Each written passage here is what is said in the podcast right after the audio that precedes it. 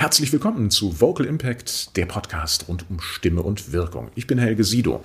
Meine Stimme kennt ihr aus 32 Jahren Sprechertätigkeit, Werbung, Imagefilme, Industriefilme und ganz, ganz häufig auch mal als die freundliche Stimme, die einen am Telefon begrüßt. Ich habe mir gedacht, ich rufe einen Podcast ins Leben, der sich genau mit diesem Thema beschäftigt. Und äh, ja, meine Gäste, die bewegen Menschen. Sie bewegen Menschen teils persönlich, sie bewegen etwas um Menschen herum. Und immer steht auch die Stimme im Mittelpunkt der Tätigkeit, hat eine ganz besondere Rolle in deren Leben. Heute sind wir, so viel kann ich schon verraten, in Niefern-Öschelbronn im Rathaus und man versteht dann vielleicht schon, worauf es hinauslaufen könnte. Mein heutiger Gast, meine heutige Gästin. Sie ist so unglaublich aktiv. Zwischendrin vibriert hier sogar der Boden. Sie ist unheimlich engagiert. Täglich liest man Neuigkeiten von ihr in den Zeitungen, auf Social Media. Studiert hat sie ursprünglich Verwaltungswirtschaft, hat Stationen gemacht bei der Bundeswehr, bei der Polizei. 2014 ist sie dann in die Kommunalverwaltung eingetreten und 2016 wurde sie dann zur Bürgermeisterin gewählt von Niefern-Öschelbronn. Sie steht mitten in der Öffentlichkeit und da kommt das ins Spiel, was mich so fasziniert an ihr. Denn sie steht einerseits in der Öffentlichkeit, andererseits steht sie auch so richtig mit beiden Beinen auf dem Boden, mitten im Leben. Ich habe schon viele, mich mit vielen Politikern unterhalten und äh, sie ist einfach jemand, der so, obwohl er in der Öffentlichkeit steht, so unglaublich herzlich ausstrahlt, herzlich ist. Und das finde ich was ganz Tolles. Ich bin einfach ein absoluter Fan von dir und ich freue mich, dass wir uns heute hier treffen, dass du bei mir im Podcast bist. Herzlich willkommen, Birgit Mertens. Vielen Dank, lieber Helge. Ich freue mich auch sehr, dass ich Teil deiner Podcast, Videopodcast-Folge sein darf. Ja, Mensch, du, ich habe es ja schon gesagt, du bist so unglaublich vielfältig unterwegs. Ähm, wie kriegst du das alles eigentlich unter einen Hut? Was, wie machst du das? Also ich denke, das Geheimnis ist, dass man Spaß an der Arbeit haben muss und ich liebe, was ich tue. Und äh, ich handle auch äh, sehr ungern nur gegen meine eigenen Überzeugungen und Werte. Und ähm, dadurch, dass ich da sehr konsequent unterwegs bin, ähm, komme ich selten in diesen Konflikt und deshalb macht mir natürlich meine Arbeit Spaß. Ähm, ich liebe Menschen, das ist eine ganz wichtige Voraussetzung für diesen Job und ich glaube, man braucht echt viel Humor. Man darf sich selber nicht so ernst nehmen. Dann äh, kriegt man auch ganz schön viel gewuppt ähm, und von daher ja, also ich empfinde diesen Stress nicht als Stress, äh, der von außen wohl oftmals mit dieser Position verbunden wird.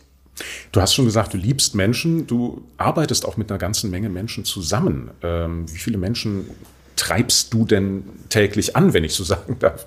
Wie viele hast denn du da? Ähm, also wir sind 12.600 Bürgerinnen und Bürger in der Gemeinde und äh, als Mitarbeiter habe ich tatsächlich die Verantwortung für rund 180 Menschen. Insgesamt äh, vom Kindergarten über den Bauhof bis natürlich dann zur Kernverwaltung, die dann auch hier bei mir im Rathaus mit verortet ist. Das ist schon ein richtig großes mittelständisches Unternehmen, könnte man sagen. Ne? So kann man das sagen. Ja. Also im Prinzip wie eine Art Geschäftsführerin ähm, für ein mittelständisches Unternehmen. Und wir haben auch ziemlich viele Projekte jedes Jahr am Start. Äh, die Kernverwaltung selber sind roundabout 40 Köpfe, also viel auch Teilzeit natürlich. Ähm, ja, und antreiben ist für mich natürlich so ein Wort, was ich persönlich in meinem Wertesystem nicht nutze. Äh, ich glaube, bei mir ist es eher das Wort äh, befähigen und ermächtigen. Das ist, äh, da gehört natürlich ein gewisses Mindset auch dazu. Ähm, meine nächste Frage wäre tatsächlich, was treibt dich an oder wie würdest du es anders ausdrücken? Was ist denn deine Einstellung zu dem Ganzen? Wie bist du unterwegs? Also ich denke, dass wir ähm, nur gemeinsam Gesellschaft gestalten können in einer Gruppe äh, mit der entsprechenden Dynamik. Und ich glaube nicht, dass ein Einzelner äh, wirklich Veränderung ähm, in Gänze bewirken kann. Ich glaube aber, dass jeder Einzelne äh, für sich alleine, indem er sich selber viel reflektiert und auf seine Umgebung einwirkt, äh, durchaus auch was verändern kann in der heutigen Gesellschaft. Und deswegen ist ähm, mein innerer Antrieb natürlich schon auch ähm, die, dieser Wunsch nach Veränderung, dieser Wunsch nach Entwicklung und äh, nach Fortschritt und ähm, ähm, das motiviert mich selber und äh, das versuche ich auch weiterzugeben. Den Spaß an Veränderung Weil ich glaube, wenn wir uns verändern und wenn Stillstand irgendwo existiert, kann kein Wachstum entstehen. Und deswegen ist es schon wichtig, dass mein Drucker führt ein Eigenleben. Habt ihr das gerade gemerkt? Das ist faszinierend. Also ähm, ja, äh, also selbst mein Drucker ist total ermächtigt und darf hier sich einschalten, wann er möchte. Und so mache ich das auch mit den Mitarbeitern. Die dürfen sich vollumfänglich einbringen. Super, ja, ich meine, ähm, man steht ja jetzt nicht irgendwann morgens auf und, und sagt, ich werde jetzt Bürgermeisterin. Ähm, du hast ja schon so ein paar Sachen gesagt, du liebst Veränderungen, du liebst es auch für Veränderungen zu sorgen. Was hat dich dazu bewegt, als Bürgermeisterin anzutreten? Also tatsächlich hättest du mich jetzt vor acht Jahren gefragt, ich bin jetzt sieben Jahre im Amt, naja, sagen wir vor neun Jahren, ähm, ähm, wo mein persönlicher Weg hingeht, dann hätte ich garantiert nicht gesagt, dass ich Bürgermeisterin werden möchte. Und ich bin ja schon sieben Jahre im Amt. Also es ist ähm, für mich tatsächlich so der der Weg in die Kommunalverwaltung selber, der hat sich aus Veränderungen ergeben, die immer wieder auch ein Stück weit über mich reingebrochen sind. Hier eine Strukturreform, da eine Stelle, die weggefallen ist, da irgendein Umstand, der mir keinen Spaß mehr gemacht hat und dann zu sagen, nee, ich akzeptiere die Situation nicht, ich selber werde aktiv. Und ähm, so hat mich der Weg durch die Verwaltung geführt, durch alle Größen der Verwaltung, äh, letztendlich in die Kommunalverwaltung. Und, und da war es tatsächlich mein erster Chef, der Bürgermeister damals, der zu mir gesagt hat, Sie werden auch mal noch Bürgermeisterin, denn ähm, Sie, äh, Sie können Menschen bewegen, Sie können Heimat gestalten. Und ich habe das damals noch nicht so richtig für voll genommen, äh, habe gesagt, naja, okay, okay, also das kann man auch als Hauptamtsleiterin wunderbar aus der zweiten Reihe. Und ich wurde ein Stück weit aus der Komfortzone zweite Reihe geschubst, ähm, nachdem ich da konfrontiert wurde mit der Tatsache, ich wäre wohl zu beliebt für die Bevölkerung für Reihe zwei und ich müsste jetzt dann mal meine eigene Entscheidung treffen. Und dann habe ich gesagt, okay, schlucken, rein und Augen auf bei der Berufswahl. Man weiß nicht, was einen vorher erwartet. Einfach mal machen. Und ähm, tatsächlich ähm, habe ich dann die Bürgerinnen und Bürger von Niefern-Öschebronn für mich gewinnen können 2016. Und seitdem laufe ich mit so einem gefühlten Dauergrinsen um den Kopf äh, durch die Welt und äh, liebe, was ich tue. Also ein bisschen ist es manchmal auch der Zwang von außen, der einen aus der Komfortzone schubst.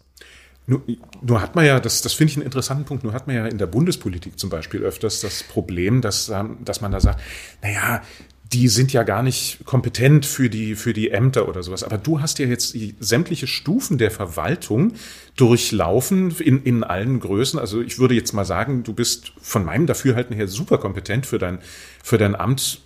Ich meine, da, da hat dein äh, Vorgänger oder dein Kollege, wie du sagtest, ähm, hat er ja schon früher erkannt, du bist schon richtig an der Stelle. Also empfindest du das heutzutage dann schon auch so?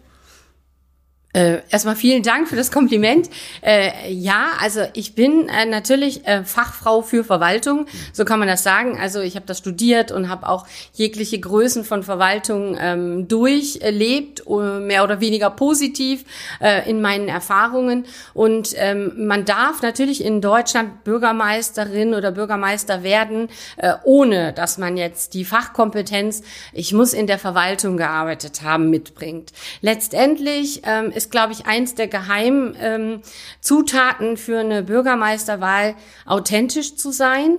Und äh, tatsächlich sind es die Bürger, die natürlich entscheiden, ähm, wie stehe ich zu dieser Person, die sich da auf das Amt bewirbt? Und da ist der Kommunalpolitiker, Bürgermeister natürlich komplett anders in der Wahrnehmung, als es zum Beispiel ähm, Landtags- oder Bundestagsabgeordnete sind, die ja in der Regel auch ein Parteibuch haben, die auch einem pa Parteiprogramm folgen in ihrem Handeln, die auch auf eine Funktion, ob Regierungspartei oder eben Oppositionspartei, von ihrem Handeln ein Stück weit festgeschrieben sind.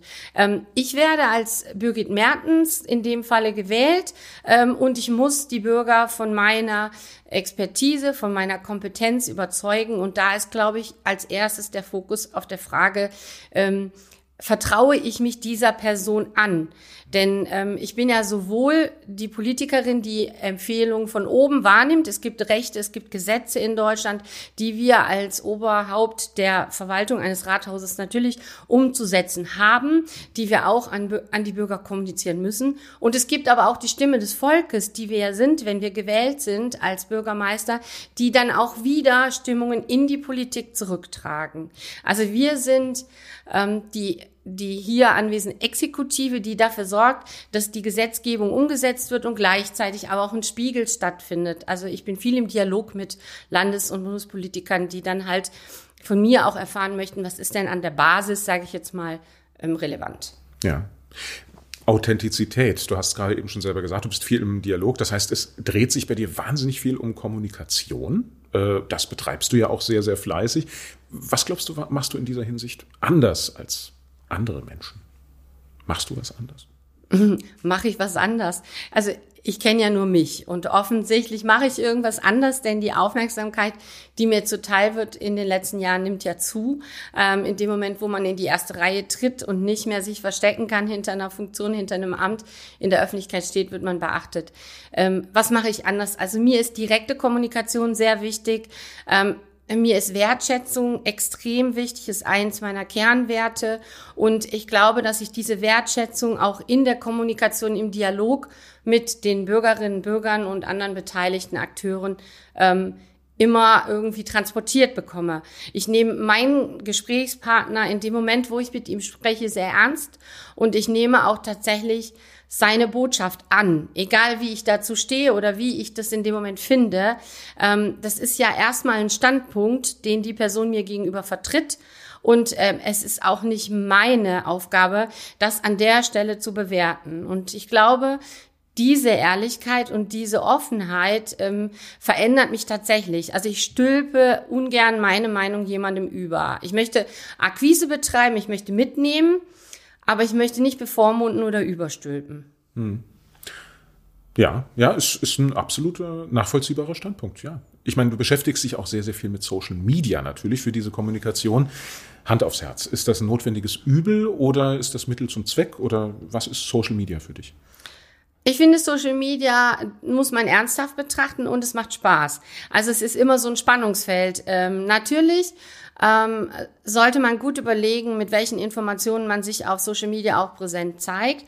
Es ist definitiv ein Werkzeug, um auch ein Image zu pflegen. Es sollte aber dennoch immer meiner Meinung nach so authentisch sein, dass die Person, die sich auf Social Media zeigt, auch noch menschlich ist. Das ist so eine Gratwanderung, die, finde ich, einigen mehr oder weniger gut gelingt. Ähm, also wenn ich ein Bild von mir zeichne auf Social Media, was der Realität in keinster Weise entspricht, dann ist Social Media eher schädlich. Wenn ich die Bürgerinnen, Bürger oder Menschen generell mitnehmen kann in meine Arbeit auf Social Media und das als Informationsquelle für mein Arbeiten sehe, denke ich, ist es sehr wertvoll. Und ich erreiche persönlich natürlich Zielgruppen, die sich mit dem politischen Amt einer Bürgermeisterin ansonsten nicht beschäftigen würden vielleicht. Mir ist extrem wichtig, dass mein Social-Media-Profil mich auch als Menschen zeigt. Ähm, und wir sind keine eierlegende Wollmilchsau. Wir machen auch Fehler als Politiker. Und ähm, ich finde, wir dürfen einfach auf Social Media auch zeigen, wir sind Menschen wie jeder andere auch. Und dafür bietet Social Media eine Chance. Also ich mag Social Media. Ich bin auch wirklich Fan von Social Media. Und ähm, ich bin mir aber auch der Gefahr von Social Media durchaus jederzeit bewusst. Was meinst du, also du hast schon so ein paar Punkte angesprochen. Meinst du, da läuft heute was schief, so generell in der, in der Kommunikation? Ich meine, viele schreien ja auch einfach nur Dinge raus, ohne weiter darüber nachzudenken. Du hast schon gesagt, Authentizität, authentisch will jeder sein. Aber meinst du, da läuft heute einiges schief in der Kommunikation generell? Ähm, ich ich denke, es läuft immer dann schief in der Kommunikation, wenn ich einer Inszenierung folgen möchte. Also wenn ich mit meiner Botschaft, ähm, egal ob digital oder auch analog, direkt ein, ähm, eine Inszenierung ähm, ähm, herstellen möchte, ähm, die nicht meinem Werteverständnis entspricht, dann läuft Kommunikation schief. Also ich glaube schon, ähm, dass es wichtig ist, dass man Kommunikation nutzt, um einer Absicht zu folgen und ähm, natürlich auch ähm, mit Kommunikation Akquise einhergeht. Ähm, ich glaube aber nicht, dass Kommunikation hilfreich ist, wenn sie nur der Selbstdarstellung und dem eigenen ähm, Mehrwert irgendwo folgt. Wenn sich das jetzt jemand anschaut und sagt, Mensch, ich möchte auch mehr in der Öffentlichkeit stehen, ich möchte mehr an die Öffentlichkeit treten, ähm, was, was kann man denn daran ändern? Also wie, wie könnte man sich selber überprüfen? Kommt dir da eine Idee? Also grundsätzlich denke ich, ähm, sollte ich, bevor ich in Gespräche gehe, mir über meine eigene Absicht für das Gespräch irgendwo ähm, bewusst werden, ja. Also ähm, ich glaube, viele Menschen reden heutzutage um des Reden willens, ja, um eine Präsenz zu zeigen, auch eine vermeintlich, ich bin so toll Darstellung irgendwo zu überbringen und zu vermitteln. Ähm, ich denke aber, und das war bei mir irgendwann auch mal der Punkt, dass ich festgestellt habe, ich möchte nicht mehr reden um des Reden willens. Ich möchte reden, weil ich was zu sagen habe und weil ich mit meiner Kommunikation auch eine Absicht verfolge. Also ich gehe bewusst in Gespräche rein, um eine Situation zu ändern oder um Verständnis zu erzeugen, um Sicherheit zu vermitteln oder auch wirklich aus also das ist natürlich der überwiegende Teil, aus purem Interesse an der Position meines Gegenübers. Ich möchte erstmal den anderen verstehen, mit seiner Position wahrnehmen, um dann zu entscheiden, welchen Einfluss hat die Position des anderen auf mein Wirken, auf mein Handeln. Und, und so komme ich natürlich auch mit ähm, Gegenposition sehr gut klar, weil ich das erstmal von meiner Person trenne und sage, das ist ja nichts Persönliches, das hat nichts mit mir als Birgit Mertens zu tun, ähm, dass diese Person jetzt so oder so mit mir redet. Da hängt eine Emotion dran, da ist quasi eine Position, die ich vielleicht durch mein Handeln irgendwie zu gefährden drohe. Und ähm, da auch wirklich den Respekt zu haben vor dem Gegenüber, erstmal in den Dialog zu gehen und zu sagen, wo ist denn eigentlich das Problem? Ich möchte es verstehen und dann schauen wir gemeinsam, wie wir damit umgehen. Das bringt mich so zu einer, zu, einer, zu einer weiteren Frage. Du bekleidest ja ein politisches Amt und da gibt es natürlich unterschiedliche Meinungen. Ich meine, wie gehst du, da hast du auch schon ein bisschen vorweggenommen, wie gehst du mit Menschen um, die jetzt eine ganz andere politische Meinung haben? Wie, ich meine, mit denen wirst du ja doch andauernd auch konfrontiert wahrscheinlich. Ja, über, über, überraschenderweise stresst mich das aber nicht. Also ich kenne äh, natürlich sehr viele Kolleginnen und Kollegen, die, ähm, die extrem belastet sind durch Gegenpositionen. Und ähm, für mich ist das tatsächlich so, ähm, ich, glaube, ich habe ein sehr, sehr straightes Standing, was meine Werte angeht.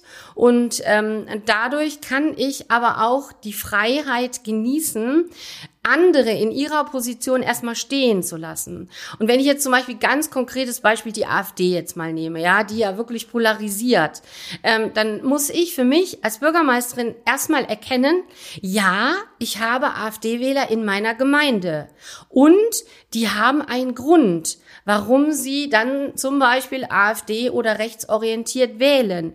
Und den Grund als Politikerin erstmal ernst zu nehmen, eröffnet mir natürlich auch die Türe zu einem Dialog auf Augenhöhe, ohne zu bewerten, das ist so oder das ist so. Ich kann wirklich sagen, okay, jetzt erklär mir bitte, warum wählst du AfD oder in Corona-Zeiten. Natürlich haben wir auch Corona-Gegner in der Gemeinde und die Corona-Gegner mit ihrer Position erstmal wahrzunehmen als Mensch auf Augenhöhe und zu sagen, erklär mir doch bitte einfach mal, warum, was ist das Problem, wieso möchtest du dies oder das nicht akzeptieren?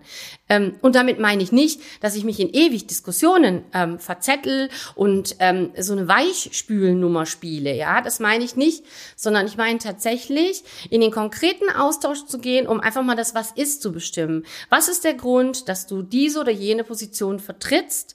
Und dann lasse ich dich erstmal mit der Position stehen. Das heißt nicht, dass ich die bewerte, das heißt auch nicht, dass ich die gut oder schlecht finde. Und dann müssen wir aber trotzdem ja Gemeinschaft gemeinsam leben. Und jetzt gehen wir in konkreten Austausch. Wie können wir das hinbekommen? Und natürlich habe ich auch schlechte Botschaften zu vermitteln und ich muss auch Nein sagen. Aber mir war es schon immer wichtig, egal ob in der Kindererziehung oder eben jetzt mit der Enkeltochter oder im Kontakt zu Bürgerinnen und Bürgern, zu Kolleginnen, zu Mitarbeitern, zu sagen, mein Nein hat immer eine Ursache. Also mein Nein kommt nicht aus der Position der Bürgermeisterin heraus. weil ich die Macht habe, sondern mein, also die negative Macht, Macht ist ja grundsätzlich mal nichts Schlechtes, sondern tatsächlich die Position zu vertreten aus einer Begründung heraus. Und wenn Argumente gut sind, dann bin ich natürlich auch bereit, meine Meinung zu ändern, ähm, weil, weil mein Gegenüber ist ja erstmal mit mir auf Augenhöhe und äh, vielleicht weiß der tatsächlich mal was besser. Hm. Ja, also ist ein schöner Punkt. Bessere Kommunikation dadurch, das Gegenüber ernst zu nehmen, sich selber ernst zu nehmen und dann dem, dem einen Raum einzuräumen. Nur habe ich äh, dich und deinen neu angetraut. Man darf mal hier sagen, ihr habt vor ein paar Wochen, vor wenigen Wochen geheiratet.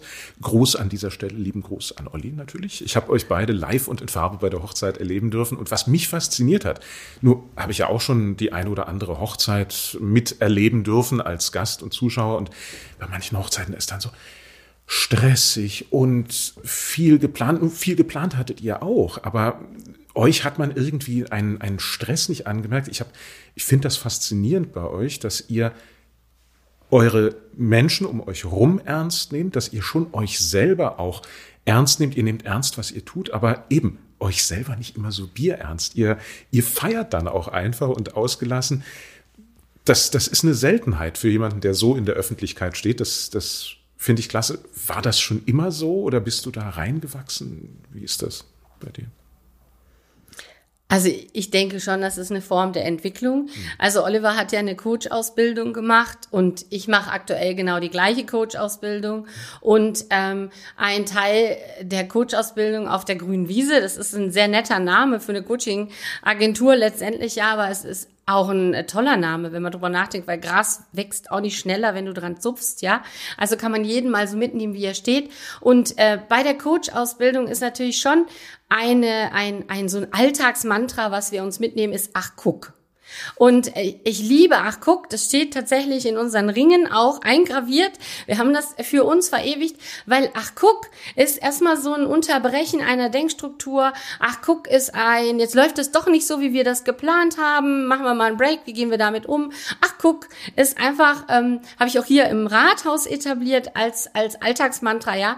Und ähm, ach guck ist erstmal so eine Unterbrechung. Und ähm, die bringt einen auch mal kurz zum Stoppen. Und tatsächlich ist das so, wir haben auch für die Hochzeit eine Absicht formuliert und das ist uns ganz wichtig beiden, dass wir gesagt haben, ähm, unser Motto für die Hochzeit ist ja Come as you are auch wieder aus der Coaching-Szene übernommen. Komm so wie du bist. Unsere Gäste haben das zum Glück auch wirklich wörtlich genommen. Wir hatten ja wirklich vom Hawaii-Hemd über den afrikanischen Anzug äh, bis hin äh, zu, zu kurzen Hosen, Jeans und Abendkleid alles dabei. Und genauso haben wir es uns gewünscht, dass unsere Gäste so kommen, wie sie sind und wir dann auch als Ehepaar so angenommen werden, wie wir sind.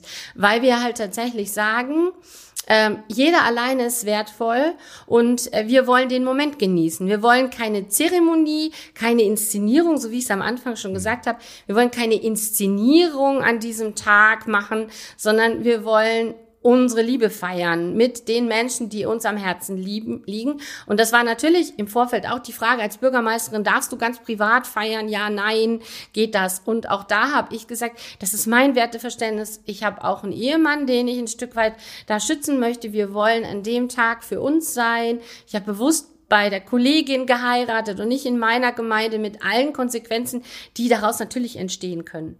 Ähm, und ähm, ja, wir nehmen uns nicht so Bier ernst, weil ich glaube, Humor in der heutigen Zeit hilft manchmal auch echt beim Überleben.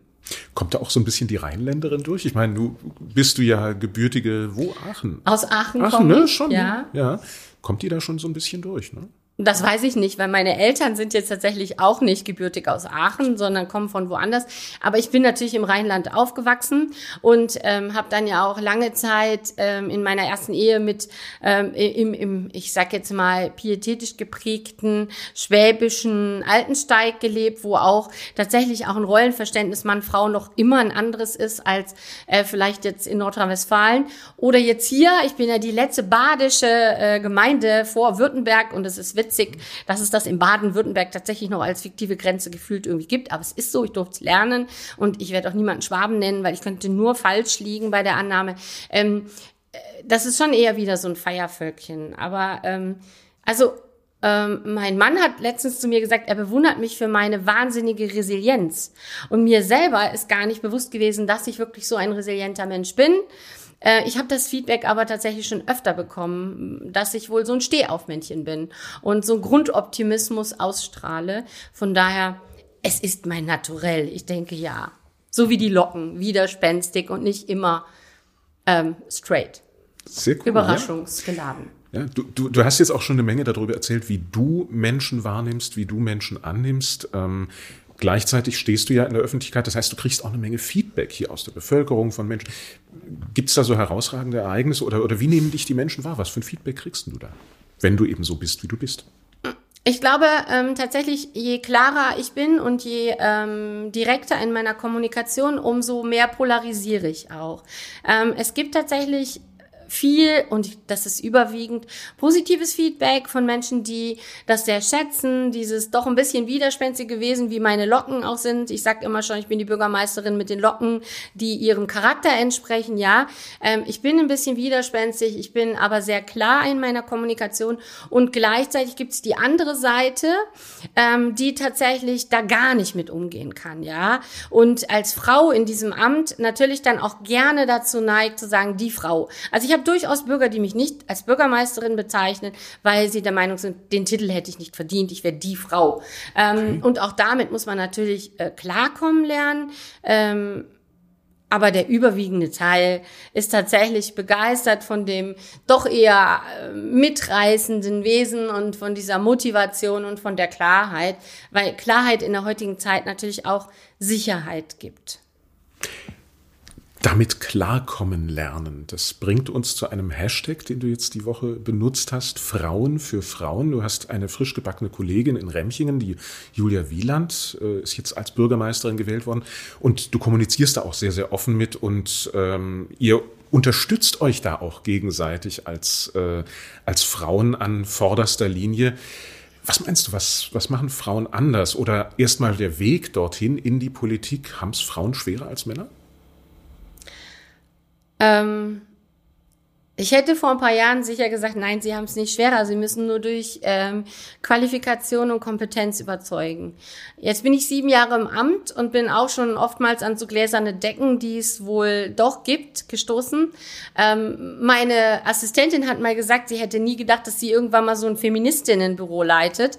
Und ähm, ich, ich wehre mich auch tatsächlich gegen den Begriff Feministin, ähm, weil ich, ähm, weil ich möchte kein Feindbild Mann aufbauen. Mhm. Und wenn ich sage sage Frauen für Frauen, dann ist das tatsächlich Rückendeckung und Unterstützung und zwar ganz bewusst, und das erkläre ich auch den jungen Frauen, die sich an mich wenden. Ich meine, ich werde jetzt 50, also tatsächlich äh, bin, bin ich dann jetzt in der Mitte des Lebens gut angekommen. Und ähm, ich möchte kein Feindbild Mann aufbauen. Das ist mir ganz, ganz wichtig.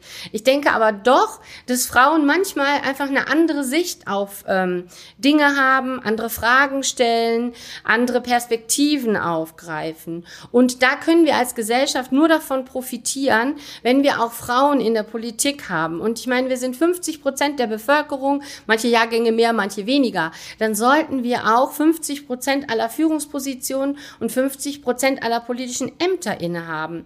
Und ob es letztendlich jetzt die Angst von Frauen ist, in die Öffentlichkeit zu gehen und sich kritisieren zu lassen, öffentlich, oder ob es tatsächlich ein ähm, äh, so ausgeklügelte Seilschaft von Männern ist, die verhindert, dass Frauen in die Politik kommen. Ich denke, es ist ein sowohl als auch. Und je mehr Frauen wir sind, die in der Öffentlichkeit stehen und die Präsenz zeigen und die ihre Position klar und deutlich vertreten, umso mehr wird, glaube ich, auch so eine Dynamik sich entwickeln, dass auch Frauen den Mut finden, in die Öffentlichkeit zu gehen. Es ist so, dass wir tatsächlich mehr auch für unser Auftreten, für unsere Optik und um jetzt auch zu dir den Bogen zu schlagen, für unsere Stimme und unsere Reaktionen äh, bewertet werden in der Öffentlichkeit, als es Männer tun. Natürlich bekommt auch mal ein Mann einen Hinweis auf seinen Bierbauch. Das weiß ich von Kollegen, die auch angesprochen werden. Gell, sie sind aber dick geworden, gell? Jetzt müsstet ihr aber langsam mal aufpassen.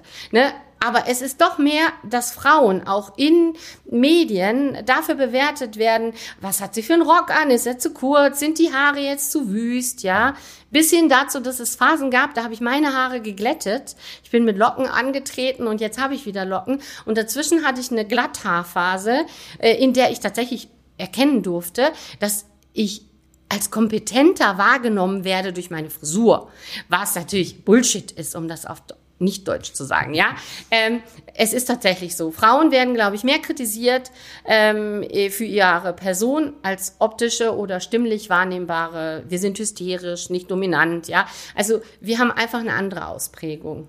Es kommt ja auch sehr oft, gerade immer wenn Frauen äh, für Ämter antreten, kommt ja auch oft die Frage, ja, äh, Quote oder Qualifikation. Das ist ja so eine das ist richtig. Und wenn ich jetzt den Wahlkampf von der Julia Wieland mal zum Anlass nehmen darf, das ist eine 28-jährige, kompetente junge Frau, die ihr Studium bereits angetreten hat, um Bürgermeisterin zu werden. Also mit einer klaren Zielsetzung, sich in den Dienst der Gesellschaft zu stellen, denn das tun wir als Bürgermeisterinnen. Und ähm, dann wurde das Alter mit 28 extrem thematisiert in diesem Wahlkampf. Es gibt auch Wahlkämpfe, da wird die Frage gestellt, ja, wann heiraten Sie, wann kriegen Sie Kinder, ja?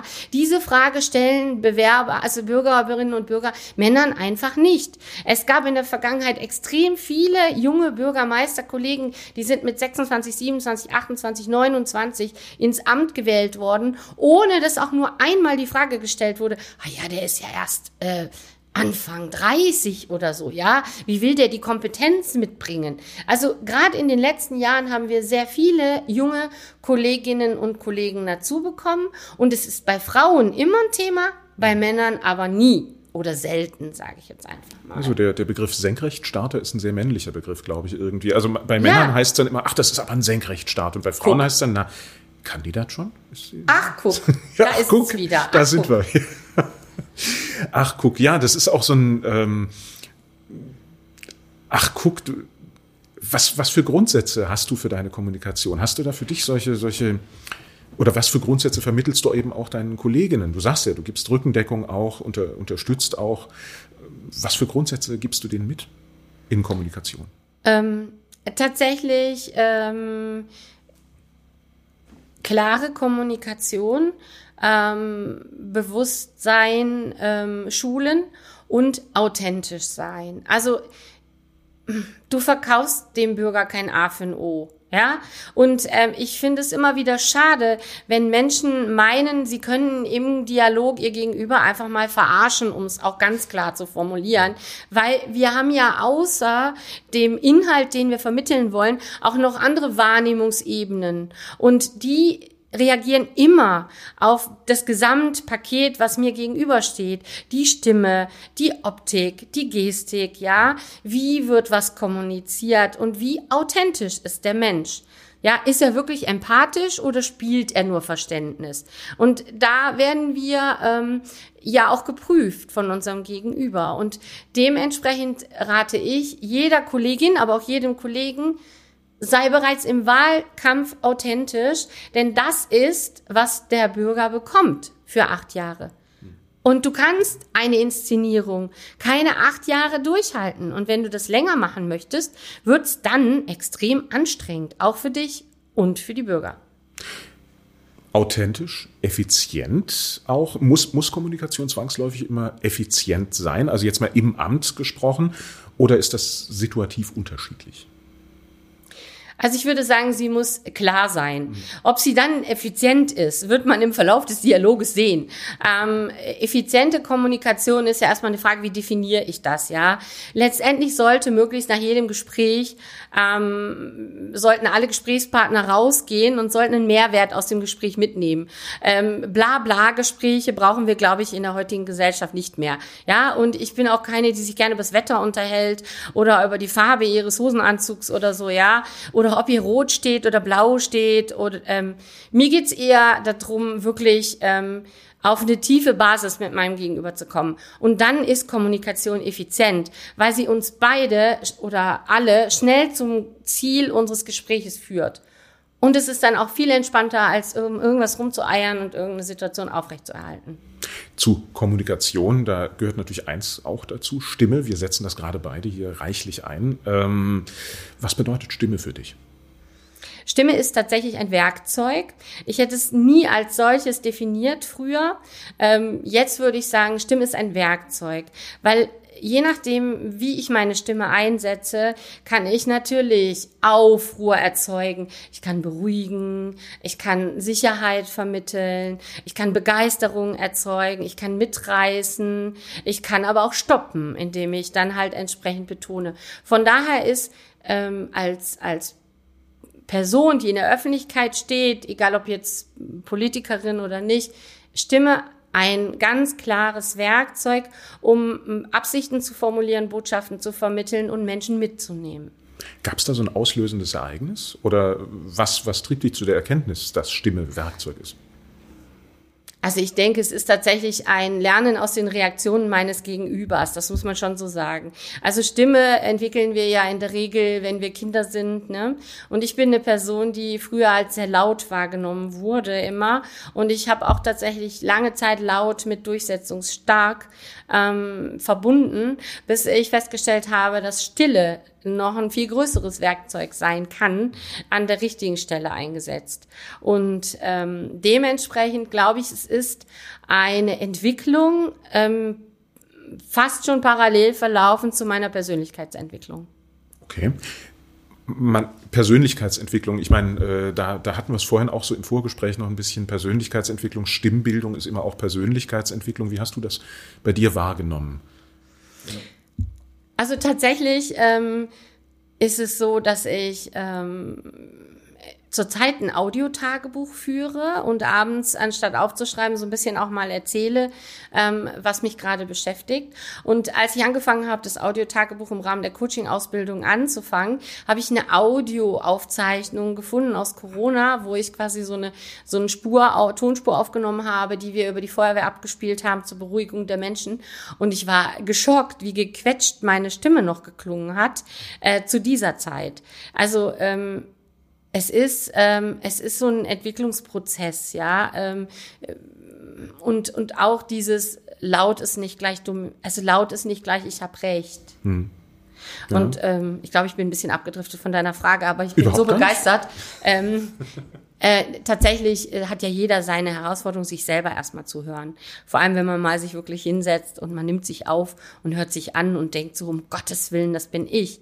Ähm, es war aber schon immer so bei mir, dass Leute gesagt haben, ich höre dir gerne zu, wenn du was sagst. Ich höre dir gerne zu, ich bleib da gerne dran, ähm, weil ich äh, denke, ich habe schon vielleicht auch wirklich früher so durch den Chor und so singen ähm, diese diese ja, diese Wahrnehmung, dass ich tatsächlich mit meiner Stimme eine breitere Range doch abdecken kann und auch äh, verschiedene Lautstärken. Und ich bin, glaube ich, ziemlich klar von der Artikulation, schon vor Stimmentraining gewesen.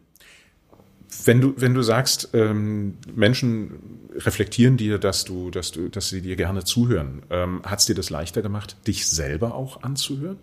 Nee, also nein. Ich glaube, wir selber sind unsere größten Kritiker und das ist völlig egal, ob ich das Foto in der Zeitung von mir sehe und sage, oh mein Gott, ja, was ist das für ein furchtbares Kleid oder ähm, eben bei der Tonspur zu sagen, oh mein Gott, wie höre ich mich denn an? Ja, also ich weiß auch noch die ersten Interviews, die ich dann mit Aufnahme hatte.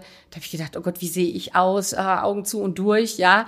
Ähm, und auch da glaube ich, wenn ich mal 90 bin und gucke mir so die Entwicklung an, das wird sehr amüsant. Aber ähm, ja, also ich glaube, wenn man Stimme auch mit ein bisschen Spaß beobachtet und sagt, ja, ach guck, ja, da ist es wieder das Alltagsmantra, da habe ich jetzt aber so geklungen, ne?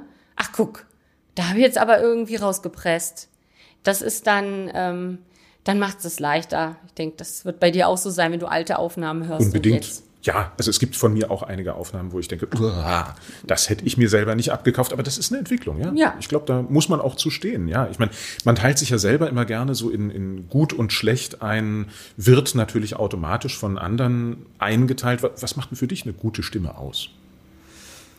Tatsächlich ähm, ähm, ist das eher eine Wahrnehmung als ein Ausmachen.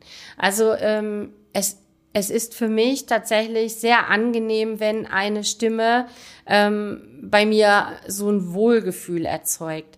Ich kann nicht gut schrill, was sehr lustig ist, weil ich ja selber früher laut war.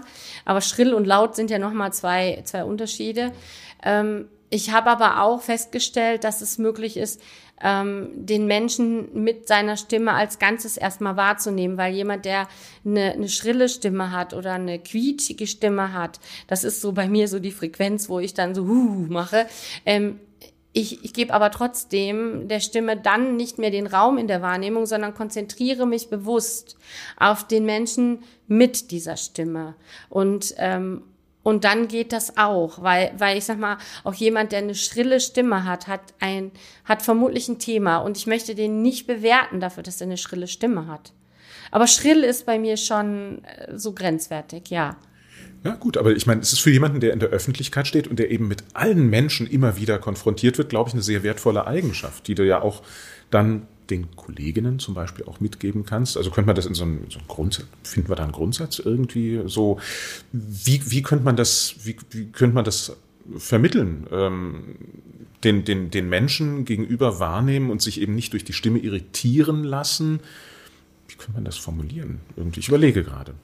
Also ich finde tatsächlich, ähm, äh, ich habe ja dein Buch auch äh, gelesen mhm. und ähm, als auch als Hörbuch gehört. Und ähm, ich finde tatsächlich ähm, diesen spielerischen Umgang mit Stimme ähm, einen spannenden Ansatz. Wirklich Stimme einfach auch mal wahrzunehmen, stehen zu lassen und nachwirken zu lassen.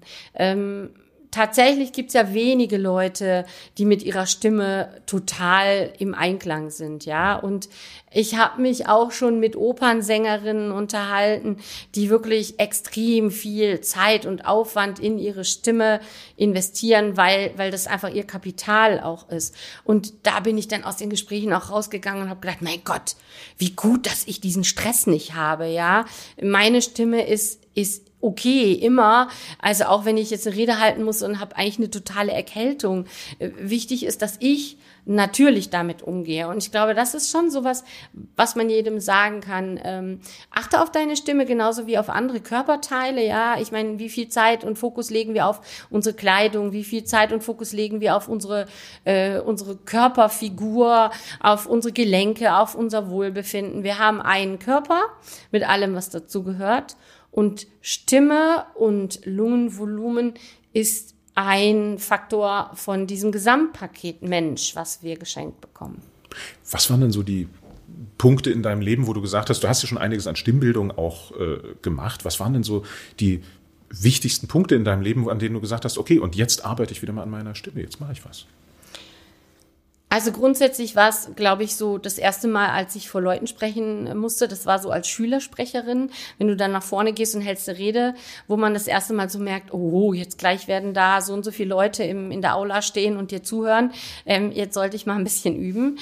Ähm, dann war es sicherlich auch das Singen im Chor, ähm, dass man einfach sagt, okay, meine Stimme muss zu den anderen passen. Hier muss ich an meiner Stimme arbeiten, damit ich mich in die Gruppe einfüge. Ähm, also ich singe alt, wenn ich alt singe und ähm, das ist immer die zweite Stimme, das ist dann immer die Stimme, die nicht ganz so die netten Töne hat, ja. Und das andere dürfen immer die so die die ja also Haupt wir, wir machen immer die zweite Stimme. Ähm, dann war es mal ein bisschen Gesangsunterricht tatsächlich ähm, bei bei einer gemeinsamen Freundin von uns ja auch, ähm, die die äh, letztendlich mir dann auch als erste Mal, glaube ich, so das Feedback gegeben hat, dass äh, meine Stimme spannend ist, weil wenn ich es bewusst trainiere, ich halt diese breite Range von ziemlich tief bis ziemlich hoch hinbekomme, dass ich auch ein sehr großes Stimmvolumen habe. Also es gibt ja Menschen, die brauchen ein Mikrofon, um einen Raum zu füllen. Ich bin eine, ich stelle mich auf eine Treppe und erschallt der ganze Saal, ja, ohne dass ich nachher Husten bekomme, weil ich jetzt zu laut war. Ähm, das war sicher ein Punkt. Ähm, und nicht zuletzt, ähm, ich habe eine gesundheitliche Herausforderung ähm, schon immer gehabt mit, mit allergischem Asthma und ähm, mit meiner Lunge. Und irgendwann kam die Diagnose COPD zweiter Grad. Ähm, das ist eine Lungenschädigung und die Lunge ist eben schon geschädigt. Und die, die Herausforderung an der Krankheit ist, dass man eben mehr einatmet, als man ausatmet. Und die zurückbleibende Luft schädigt dann die Lunge, sie zerstört die. Und in dem Moment wurde für mich klar, du hast nur eine begrenzte Zahl an Atemzügen auf dieser Welt und damit musst du jetzt bewusst umgehen. Und ich habe dann bei mir nach der Diagnose festgestellt, wenn ich so richtig begeistert von was bin, dann möchte ich das rausbrüllen, dann möchte ich das erzählen. Und dann neige ich dazu, sehr viel Luft zu holen, damit ich ganz langen Atem habe, um alles zu erzählen. Das ist aber sehr schlecht, weil dann überblähen meine Lungen. Es tut alles weh, es kommt gar kein Ton mehr raus. Und an dem Punkt sind wir beide ja auch zusammengekommen und äh, ich habe dann bewusst auch Sprechtraining genommen, weil ich eben sehr begeistert von meinem Leben, von meinem Job bin und von den Projekten, die wir so machen. Und ich möchte diese Begeisterung möglichst lange erzählen und meine Lunge nicht durch Begeisterung schädigen. Das wäre extrem kontraproduktiv.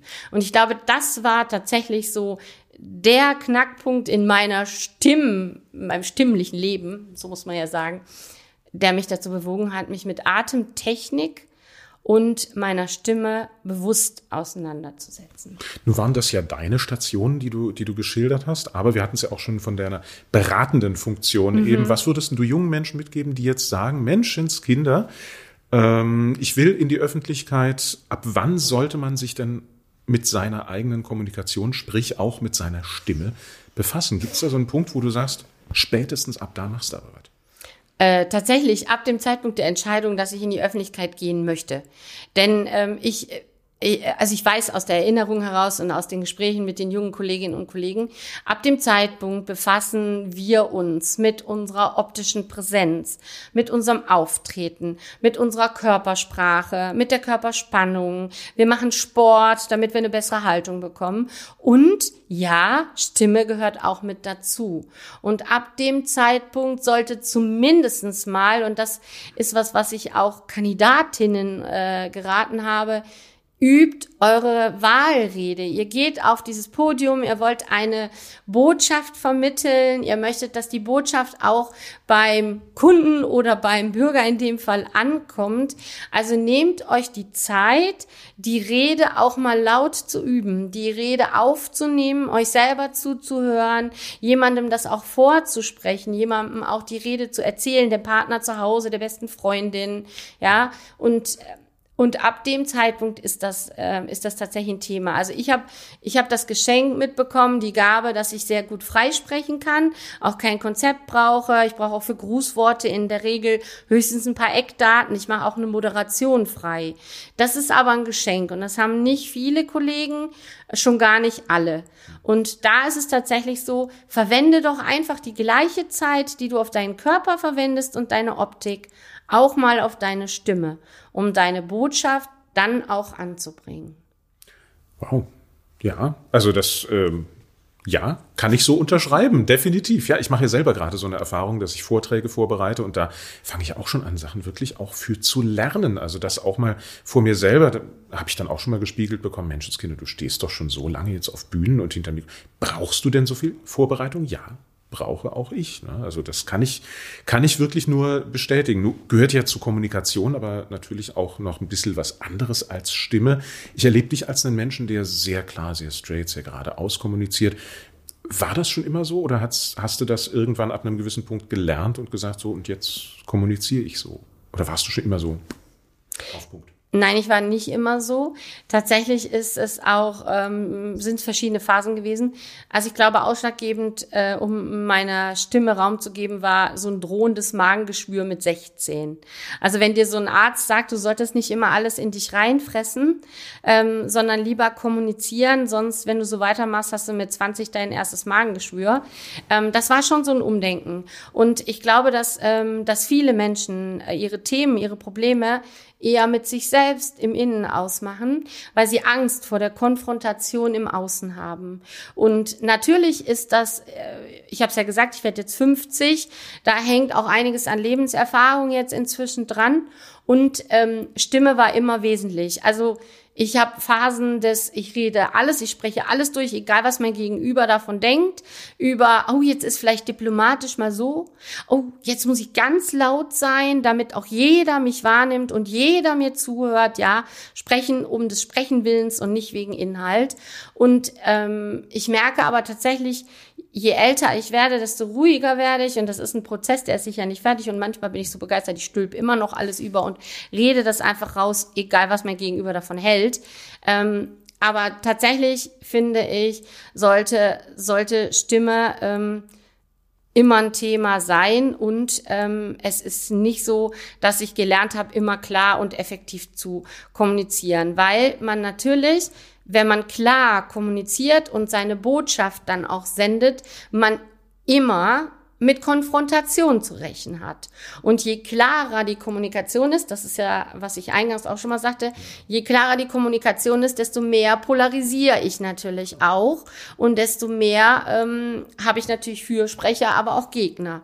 Und ähm, es macht aber, wenn man das Standing dann auch hat, einen gewissen inneren Frieden, dass man einfach sagt, ich weiß, dass du die Position von mir jetzt nicht gutheißen möchtest, es ist aber meine und, äh, und damit kommst du klar oder wir müssen einen anderen Weg des Umgangs finden oder auch keinen. Diese, diese klare Kommunikation, das ist ja eben das, was, was dich sehr ausmacht. Auch ähm, forderst du diese Kommunikation auch von deinen Mitarbeitenden ein?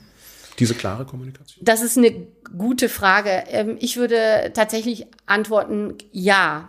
Ähm, ich weiß allerdings auch, dass natürlich meine Gesprächsgegenüber nicht in der gleichen äh, Art und Weise agieren möchten wie ich.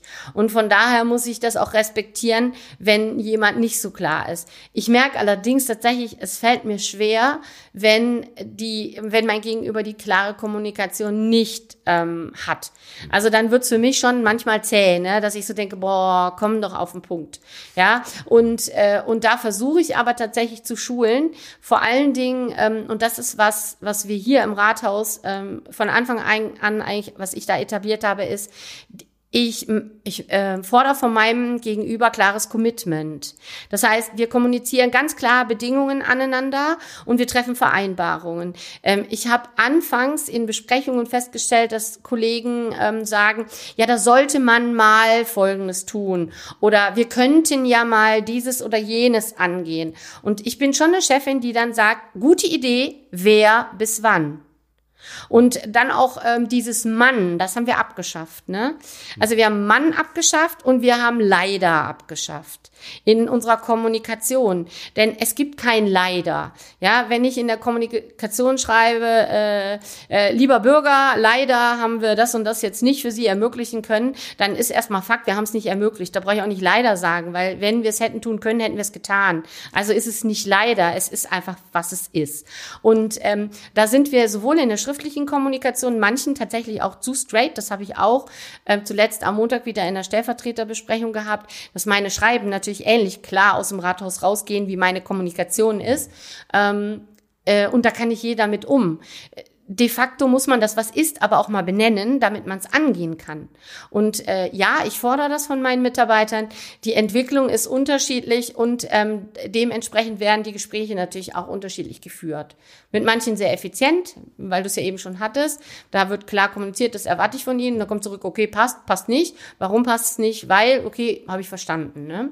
Ähm, das ist tatsächlich ein Thema. Und ich ermächtige meine Mitarbeiter, das ist, glaube ich, der Unterschied im Führungsstil Dadurch sind die aber auch in ihrer Kommunikation sehr klar, weil sie müssen mir nicht mehr gefallen. Die dürfen mir auch sagen, wenn ihnen meine Meinung nicht passt. Muss man aber auch abkönnen einfach dann, ne? Also das ist, ja. Das ist Klarheit, ne? das ist Klarheit. Ich habe nicht nur Freunde, das ist richtig. Ja, ja. Ähm, in unserem Vorgespräch vorhin, da gab es auch ein Wort, da hast du mich mal kurz darauf aufmerksam gemacht, das ist auch so ein Wort, auf das du so ein bisschen allergisch reagierst. Eigentlich. Ja, eigentlich gibt's nicht, ne? Also das ist tatsächlich so ein Wort, eigentlich, ja. Was heißt denn bitte eigentlich, ja? Es ist, was es ist und dann kann es nicht irgendeine andere Identität haben. Also eigentlich in unserem deutschen Sprachgebrauch ist ein Wort, das gibt's für mich eigentlich nicht. Also, da, da, muss ich mal zu dir in die Schulung kommen, weil ich verwende das sehr häufig, deswegen kam wir ja, vorhin drauf. Ne? Aber die Frage für eigentlich ist, was ist die Alternative? Warum? Hm. Also wenn mir jemand sagt, also eigentlich würde ich ja gerne dieses oder jenes tun, dann ist meine Frage, okay, und was würdest du denn wirklich gerne tun? Eine Revoluzerin. Ich merke das schon. Das führt mich aber auch so zu so einer Frage, wie, wie geht's denn für dich weiter? Wir haben jetzt viel über Werdegang gesprochen, wir haben viel über das aktuelle Hier und Jetzt gesprochen. Wie gehen deine nächsten Jahre? Wie, wie, wie siehst du dich? Du bist jetzt seit sieben Jahren im Amt und dir macht das Spaß und wie geht's weiter? Also ich möchte natürlich weitere neun Jahre im Amt bleiben. Also ein Jahr habe ich ja jetzt noch. Dann äh, dürfen die Bürgerinnen und Bürger ähm, in Niefern-Öschelbronn entscheiden, ob sie weitere acht Jahre mit mir gehen möchten. Von meiner Seite natürlich super, super, super gerne, weil dieses Dauergrinsen vom Wahlabend ist immer noch erhalten. Ich liebe, was ich tue und ich würde das sehr, sehr gerne auch weiter so auf diesem Wege mit den Bürgerinnen und Bürgern und dem Gemeinderat natürlich gehen und meinen Mitarbeitern hier im Rathaus versteht sich. Ähm, das entscheidet letztendlich aber der Bürger. Ähm, persönlich, ähm, ja gut, ich bin ja frisch verheiratet ähm, und ähm, ich habe tatsächlich aktuell auch ein Buchprojekt, über das ich ja meinen Ehemann kennengelernt habe, weil er ja mein Ghostwriter ist. Mhm. Als Bürgermeisterin hat man zwar viele Ideen und viele Gedanken im Kopf, also ich zumindestens, ähm, aber wenig Zeit, die auch aufs Papier zu bringen. Also habe ich mir diesen Ghostwriter gesucht, der mich professionell begleitet, dass ich ihn jetzt auch heirate, war damals nicht abzusehen. Das Buch hat auch ein bisschen gelitten. Ähm, aber ich bin immer noch willens, ähm, ein Buch zu schreiben, in dem ich tatsächlich tatsächlich diese Botschaft auch weitergeben kann. So ein bisschen Kehr aus im Rathaus ist unser Arbeitstitel, äh, warum wir eine Revolution in grauen Amtsstuben brauchen. Ja, und äh, da, da sind wir jetzt tatsächlich so kurz vor Fertigstellung des Manuskripts und im August geht's an die Verlage. Das läuft parallel. Ähm, Im Herbst habe ich die Ehre, ein, ein Wahlpflichtfach an der ähm, Hochschule in Offenburg ähm, ähm, zu, ähm, zu übernehmen. Und auch da das Thema äh, Creative Destruction at Public Management, also wie können wir öffentliche Verwaltung neu denken, weil es ist tatsächlich ein Thema, was mich immer mehr auch anspricht und worauf ich mir immer mehr angesprochen werde, dieser Dialog auch nicht nur in der Verwaltung, sondern auch zwischen Wirtschaft und Kommune, Gemeinde. Ne? Also die Büros haben eine Challenge, mit unserer Art zu arbeiten. Wir haben dann die Challenge, mit dem Büro zu kommunizieren. Und ähm, dadurch, dass ich jetzt ja diese Coach-Ausbildung mache, bin ich natürlich auch mit sehr vielen ähm, äh, ja, Unternehmensberatern und ähm, Trainern für ähm, äh, Coachings in, in äh, Unternehmen in Austausch. Und da kommt immer wieder so diese Themenstellung auf. Ähm, manche Kollegen engagieren sich als Bürgermeister gerne auch in Vorständen, Aufsichtsräten von anderen Sachen. Das ist jetzt eher nicht so meine Tendenz, das zu machen. Je länger man im Amt ist, desto mehr Nebenjobs hat man. Das habe ich auch schon früh erfahren. Und je größer die Kommune, desto mehr zusätzliche Ehrenämter hat man irgendwie. Ähm, bei mir ist der Fokus tatsächlich auf der Kommunikation und wie kann ich Kommunikation zwischen ähm, Strukturen, aber auch in Strukturen verbessern. Diese, dieses Stichwort Revolution in den, in den deutschen Amtsstuben, kannst du das noch ein bisschen ausführen? Was, was wird da, was, was ist die Revolution? Also tatsächlich ähm, stelle ich fest, dass wir, äh, und ich habe ja alle Größen von Organisationen ähm, in meiner Vita jetzt durch. Also ich habe 94 das Studium gemacht bis 97 und bin ja seit 1997 in, äh, in ja, Verwaltungsstrukturen drin. Und ähm, wir haben sehr starre Strukturen und wir haben auch in Deutschland so den Hang dazu, uns noch selbst zu verorganisieren. Das ist ein großer Kritikpunkt auch der Bürgerinnen und Bürger an unserer Politik, dass wir uns total total verstrukturieren und noch eine Verordnung zur Verordnung der Verordnung der Verordnung, ja. Und ähm, also wir, wir haben so ein tolles Modell in der Coach-Ausbildung, das heißt GOD, also Generate, Operate, Destroy. Das heißt, es muss was kaputt gemacht werden, damit was Neues entstehen kann. Das wird in der Wirtschaft auch schon äh, zum Teil zumindest in Unternehmen kultiviert, etabliert. Aber in der Verwaltung ist das noch nicht angekommen. Und es ist deshalb nicht angekommen, ist meine Überzeugung, weil wir haben keine Fail-and-Error-Kultur, keine etablierte junge Menschen in, bei uns in der Verwaltung haben keinen Mut mehr, auch mal Kritik zu äußern oder Prozesse anzustoßen. Es finden sich immer weniger, die auch Verantwortung übernehmen möchten, also auch der, der Job der Bürgermeisterin oder des Bürgermeisters. Es wird immer schwerer, geeignete, qualifizierte, verwaltungserfahrene Kandidatinnen, Kandidaten zu finden, jemand mit dem Studium. Und ähm, also richtig erschrocken, also erschreckt, heißt erschreckt, erschrocken habe ich mich, ähm, als tatsächlich eine Kollegin mir erzählt hat, dass es eine Umfrage bei den Abschlussjahrgängen der Hochschule äh, für öffentliche Verwaltung gab, wo man sich so in zehn Jahren sieht. Und das ist ja die Kaderschmiede eigentlich für Bürgermeisterinnen und Bürgermeister. Das sind die Verwaltungsexperten, gerade in Baden-Württemberg. Und die Antwort lautete A12 in Teilzeit.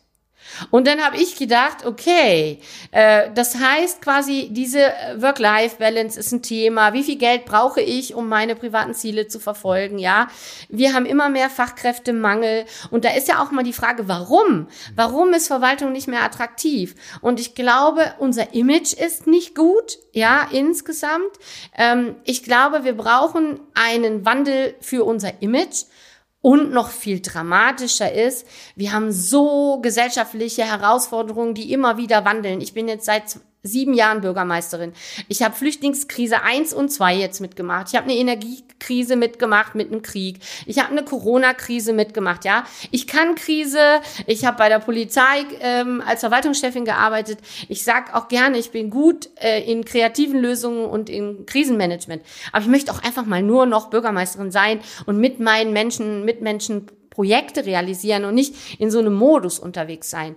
Und tatsächlich hat auch Corona wieder gezeigt, wir sind nicht flexibel in den Verwaltungen, um auf unvorhersehbare Reaktion, also äh, gesellschaftliche Anforderungen zu reagieren. Und deswegen glaube ich, mit der Struktur, wie wir sie jetzt haben, und wie viele Rathäuser sie immer noch leben, kommen wir den gesellschaftlichen Herausforderungen nicht nicht bei. Wir hecheln permanent hinterher und organisieren drumrum und versuchen zu handeln. Wir sind aber nicht mehr im gestalterischen Modus unterwegs. Ich will das nicht für alle Rathäuser über den Kamm scheren, weil ich sehe durchaus, wir haben viele Kolleginnen und Kollegen auch, die was bewegen möchten. Und in den Kommunen läuft auch irgendwas anders. Also so wie bei mir, wo ich darauf angesprochen werde, warum bist du so entspannt? Du hast auch Millionenprojekte, ja, du hast auch die gleichen Krisen und trotzdem hast du Zeit, eine Coach-Ausbildung zu machen und ein Buch zu schreiben und zu heiraten. Wann machst du das alles, ja? Und da muss ich einfach sagen, ich habe einen anderen Führungsstil. Ich ermächtige, ja. Und wir finden Lösungen und suchen nicht die Probleme. Und da ist tatsächlich diese Verhinderungsstrategie, um einen Prozess anzugehen, ist in vielen Rathäusern größer als der Wille nach Veränderung. Und deswegen brauchen wir die Revolution.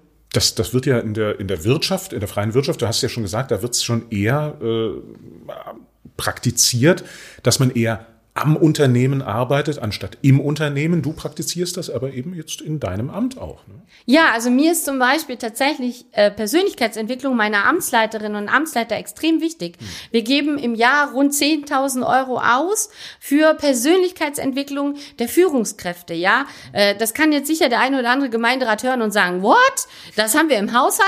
Ja, das ist in der Fortbildungskategorie drin, weil ich sage, fachlich bilden wir uns vor wir bilden uns fort, weil wir müssen, weil wir einfach diese gesetzlichen Änderungen natürlich verfolgen müssen. Das ist selbstverständlich, das machen wir durch Selbststudium. Und wir brauchen aber diese persönliche Entwicklung, wir brauchen die Resilienz, ne? wir brauchen dieses Abprallen am System. Und das Spannungsfeld wird ja nicht kleiner, in der, Kooperation, also in der Kooperation und Kommunikation zwischen Verwaltung und Wirtschaft, wenn die Wirtschaft sich weiterbildet, aber wir nicht.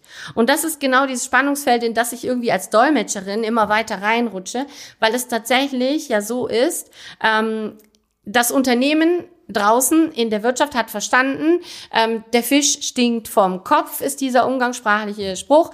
Das heißt, wir qualifizieren Führungskräfte, wir gehen an die Organisationsstruktur, wir diskutieren Arbeitszeitmodelle, Flexibilität, um das private Leben mit dem beruflichen Leben zu kombinieren. Und in der Verwaltung reden wir immer noch über Arbeitszeiten, äh, Dienstpläne, ja, Verwaltungsstrukturen. Und jetzt prallen diese beiden Organisationseinheiten aufeinander, Verwaltung und Wirtschaft, und sollen sich um Kläranlagentechnik kümmern, Straßenbau gemeinsam machen, Häuser konzipieren, in denen quasi Bildung stattfinden soll. Das funktioniert nicht. In dieser Kommunikation ist immer ein, ein, ein, ein Stock in der Speiche. Ähm, die, die, die das Rädchen nicht ans Drehen bringt. Ja, es gibt Kommunen, da musst du neun Monate vor der Sitzung die Vorlagen einreichen, damit der Rat in der Lage ist, einen Beschluss zu fassen. Ja, sorry, aber in den neun Monaten ist die Gesellschaft so weitergedreht. Da könnte sein, die müssten was ganz anderes entscheiden. Und wie kann ich diese Prozesse anders gestalten? Als die Menschen mitzunehmen, die hinter den Prozessen stehen. Und das Ganze jetzt bitte auch noch vor dem Fokus der Digitalisierung. Und ich habe hier im Rathaus zu meinen Mitarbeitern gesagt, um es ganz krass zu formulieren, ein scheiß analoger Prozess ist auch ein scheiß digitaler Prozess, ja. Und damit wird Digitalisierung eher zur Belastung als zur Erlösung und Befreiung. Und es soll ja dienlich sein und nicht noch ein Step, ja. Und wir haben jetzt mit dem Zeitalter der Digitalisierung eine Chance, auch was zu bewegen, wenn wir sie denn nutzen. Wenn wir nicht sagen, oh Gott, ne, wie Social Media, jetzt haben wir noch mal so einen Klotz am Bein. Das müssen wir auch noch zusätzlich machen. Stichwort Resilienz fiel jetzt da in dem Zusammenhang sehr, sehr häufig. Wie kann man das lernen? Das wächst ja nicht auf Bäumen. Wie wird man resilient?